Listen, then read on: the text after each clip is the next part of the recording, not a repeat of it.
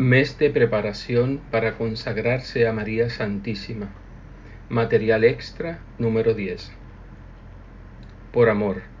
Segunda parte. Consagración perfecta y caridad perfecta. No se puede dudar de que nuestra consagración total es uno de los actos más ricos de caridad perfecta hacia Dios y Nuestra Señora. Santo Tomás observa muy justamente, se abre cita, el motivo que nos empuja a dar gratuitamente el amor, pues damos algo a alguien gratuitamente porque queremos un bien para él. Esta es justamente la definición del amor, vele bonum, querer el bien. La primera cosa, pues, que le damos es el amor. Y así el amor es el primer don, gracias al cual se dan todos los demás dones gratuitos. La donación gratuita procede pues del amor y no puede proceder sino de un amor verdadero y desinteresado. Ahora bien, por nuestra perfecta consagración, hacemos la donación más completa y desinteresada de todo cuanto somos y de todo cuanto tenemos. Por lo tanto, es absolutamente evidente que esta donación es una de las manifestaciones más elevadas del amor perfecto a Dios y a su Santísima Madre. Amar perfectamente es darse, es entregarse. El amor, cuando es perfecto, entrega completamente el amante al amado. Es el acto instintivo y exclusivo del amor ya que sólo Él lo puede producir. Es también su acto capital y decisivo. No puede producir otro mayor. Retengamos las conclusiones siguientes. Primero, nuestra perfecta consagración es un acto elevadísimo de caridad perfecta hacia Dios y nuestra Divina Madre. Segundo, cada renovación de nuestra consagración significa igualmente un acto de perfecto y puro amor a ellos. Tercero, cada ejercicio de la vida mariana realizado en este espíritu reviste el valor de un acto de caridad perfecta. Este pensamiento contribuirá no poco a hacernos estimar en su justo valor nuestra magnífica devoción y hacérnosla practicar y vivir fielmente. Una pregunta se plantea ahora. ¿Cómo conciliar esta doctrina con las promesas que San Luis María Griñón de Montfort vincula a la práctica fiel de la perfecta devoción, promesas que él mismo asigna como motivos de esta práctica? En efecto, Montfort consagra decenas de páginas de su querido tratado a describir los efectos maravillosos que esta devoción produce en las almas fieles y los motivos por los cuales nos incita a esta práctica fiel pueden ser reducidos en gran parte a las ventajas espirituales que nos procura. Es particularmente conocida esta afirmación de nuestro Padre en el octavo motivo. Se abre cita.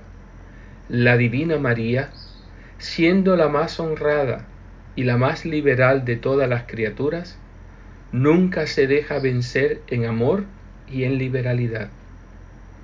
Y por un huevo, dice un santo varón, da ella un buey, es decir, por poco que se le dé, da ella mucho de lo que ha recibido de Dios. Las relaciones entre el deseo, la búsqueda de la recompensa y el puro amor de Dios son una cuestión sutil sobre la cual raramente se encuentra, incluso en los escritos espirituales y en los teólogos, una exposición clara, completa y satisfactoria. No es este el lugar para extendernos en consideraciones teológicas profundas sobre ese tema. Daremos solamente lo que nuestros lectores pueden comprender y deben saber sobre este punto. El más perfecto y puro amor de Dios no excluye de ningún modo el amor bien comprendido de sí mismo. Al contrario, debemos amarnos a nosotros mismos con caridad sobrenatural en Dios y por Dios, y por lo tanto, desear nuestra propia felicidad y apuntar a nuestra perfección. Esta intención o tendencia a nuestro perfeccionamiento personal puede ser una manifestación de la más perfecta y pura caridad para con Dios. Igualmente, apuntar a la unión con Dios y a todo lo que esta unión supone o comporta es una necesidad imperiosa y por ende una manifestación auténtica de nuestra caridad divina. Así pues, de la práctica de la santa esclavitud podemos esperar muy legítimamente la libertad interior, liberación de los escrúpulos, desarrollo magnífico de nuestra vida divina, adelantamiento hacia Dios por un camino corto, seguro y fácil. Todo esto es unión con Dios y con María, o medio para llegar a ella. De donde resulta que esta espera este deseo, esta esperanza, no es en resumen más que un acto de verdadera caridad para con Dios y para con su Santísima Madre. Nuestra caridad perfecta para con Dios y su Santísima Madre no excluye, por lo tanto, el deseo y la esperanza de la recompensa. Este deseo, esta esperanza son asumidos y arrastrados en la corriente más rica y preciosa de la caridad. Nuestra santidad y nuestra bienaventuranza, por otra parte, son la mejor glorificación de Dios y de su Divina Madre.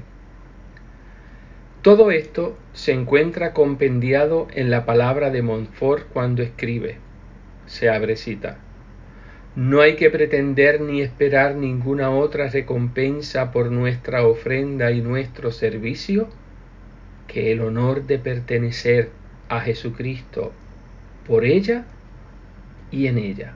Se cierra cita y nuevamente abre. No debe pretenderse de ella como recompensa de los pequeños servicios, sino el honor de pertenecer a una tan amable princesa y la dicha de estar por ella unido a Jesús su Hijo, con vínculo indisoluble en el tiempo y en la eternidad. Cierra la cita. Por ahí mismo cae otra objeción, que a veces hemos oído plantear con esta devoción perfecta a María.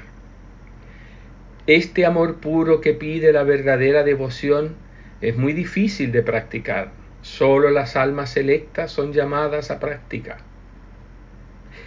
Es tal vez muy frecuente escuchar en demasía la dificultad de practicar la pura caridad para con Dios. Y se olvida que el amor perfecto a Dios, el amor que Dios tiene por sí mismo, al menos en su grado inferior, esto es, hasta excluir el pecado mortal, no es de consejo sino estrictamente obligatorio para todos los hombres bajo pena de pecado grave. Por lo tanto, ha de ser posible y accesible a todos. Y si no estamos estrictamente obligados a practicar la caridad perfecta en sus grados superiores, no por eso dejamos todos de ser llamados e invitados a ellos. Por eso, no hay que exagerar tampoco la dificultad del amor desinteresado y perfecto a María. La caridad que aquí se requiere no es un amor sensible o sentido, el amor de las facultades sensitivas en nosotros, sino que se trata del amor razonado o razonable, el amor de voluntad, que es el verdadero amor humano. Quien quiera reflexión en las grandezas, en la belleza, en la santidad y en la bondad de la Santísima Virgen, puede, con la ayuda de la gracia, que nunca le falta, amar a María por sí misma y en sí misma, o más bien por Dios y en Dios, y no por su propio provecho, y consiguientemente darse a ella y servirla por el mismo motivo elevado. Todos los hombres son llamados al amor puro de Dios y al servicio perfecto de María. Si muy pocos hombres se contestan plenamente a este llamamiento, eso no cambia nada el llamamiento mismo. Eso muestra solamente nuestra falta de generosidad, nuestra cobardía para olvidarnos y renunciarnos a nosotros mismos pues este olvido y renuncia son necesarios para llegar al verdadero perfecto, para llegar al servicio perfecto de Dios y de su dulcísima Madre. Decíamos más arriba que saber que nuestra verdadera devoción es la expresión elevadísima del más puro amor debería darnos una gran estima por nuestra vida mariana. La estima no basta. En la Edad Media se buscó con pasión la llamada piedra filosofal, que debía permitir transformar en oro los metales más viles.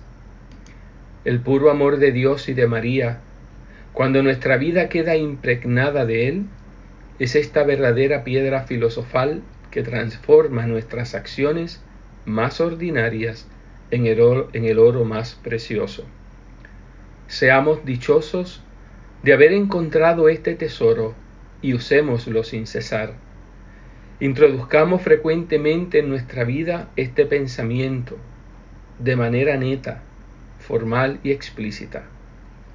Todo por amor a Dios y a su Santísima Madre.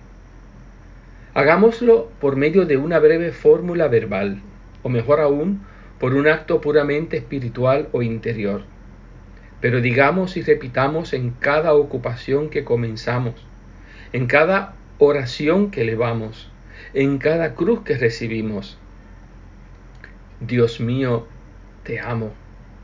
Por amor me entrego a ti por María. O esta otra. Mi dulce Madre, por puro amor quiero pertenecerte enteramente y para siempre. O esta todo por amor a ti, Jesús, y por amor a tu venerada Madre. O sencillamente esta, todo por amor a Jesús y a María.